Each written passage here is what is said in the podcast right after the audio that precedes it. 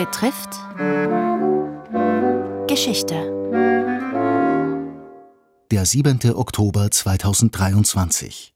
Der Nahostkonflikt begann vor mehr als 125 Jahren.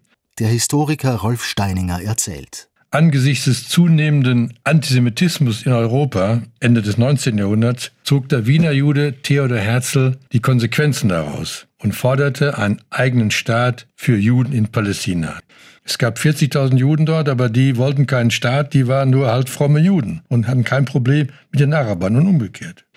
Nach dem Ersten Weltkrieg waren die Briten die Herren im Nahen Osten. Sie erhielten das Mandat des Völkerbundes über Palästina und unterstützten die Forderung nach einem nationalen Heim, und das hieß Staat. Die Araber waren von Anfang an dagegen. Die Briten schlugen 1937 die Teilung Palästinas in einen arabischen und einen jüdischen Staat vor. Die Juden stimmten zu, die Araber sagten Nein. 1947, nach allem Elend des Dritten Reiches und der Shoah, beschloss die UNO dann die Teilung Palästinas. Die Araber sagten erneut Nein und bekämpften erfolglos diese Entscheidung. Die Unabhängigkeit des neuen Staates Israel trat um Mitternacht des 14. Mai 1948 in Kraft. Unmittelbar danach griffen die umliegenden arabischen Staaten Israel an und verloren den Krieg. Israel vergrößerte daraufhin sein Territorium fast um ein Drittel, den Rest der Westbank und Ostjerusalem kassierte Jordanien. Ägypten übernahm den Gazastreifen. 750.000 Palästinenser waren geflohen oder vertrieben worden. Sie und die Araber nennen das Al-Nakba, die Katastrophe, und es war wirklich eine Katastrophe. Und nach dieser Niederlage waren die arabischen Staaten erst recht entschlossen, Israel zu vernichten, allerdings ohne Erfolg.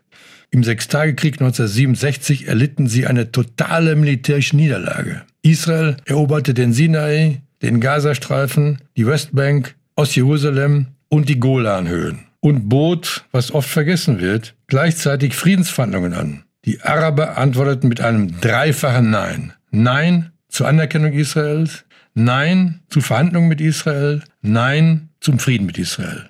Sechs Jahre später, 1973, gab es den nächsten Krieg, Yom Kippur, der Israel völlig überraschte und an den Rand des Abgrunds brachte. Und nur durch massive amerikanische Militärhilfe konnte das verhindert werden.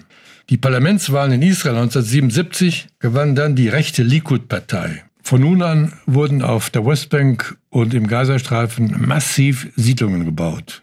1979 gab es dann ein Friedensabkommen zwischen Israel und Ägypten, verbunden, das ist wichtig, mit Verhandlungen über die Einrichtung einer autonomen Verwaltung der Palästinenser in der Westbank und im Gazastreifen. Die Palästinenser und die arabischen Staaten sagten erneut Nein und in der Westbank begann Ende 1987 ein Aufstand, um die israelische Besatzung abzuschütteln. Intifada hieß das. 1993 gab es eine Chance zur Beendigung des Konflikts. Beide Seiten suchten den Frieden. Auf der einen Seite Israels Regierungschef Itzhak Rabin, auf der anderen Seite Yasser Arafat, der Führer der palästinensischen Befreiungsorganisation PLO. Die Gegner dieser Lösung setzten sich am Ende durch.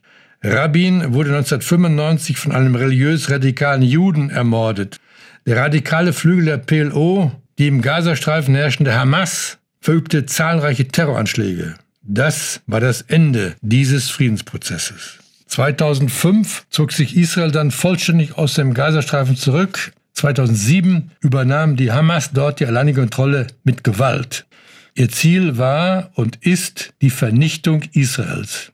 In der Folge kam es zwar ständig zu Raketenangriffen, die die Existenz Israels allerdings in keiner Weise bedrohten. Im Gegenteil, 2020 gab es Friedensverträge zwischen Israel und den Vereinigten Arabischen Emiraten und Bahrain ohne Erwähnung der Palästinenser. Israels Regierungschef Netanyahu sprach von Frieden. Die Hamas nannte diese Politik einen Zitat verräterischen Dolchstoß in den Rücken des palästinensischen Volkes.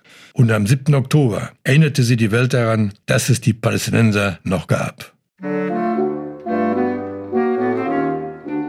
Teil 3 einer Reihe über den Krieg in Nahost. Berichtet von dem Zeithistoriker Rolf Steininger.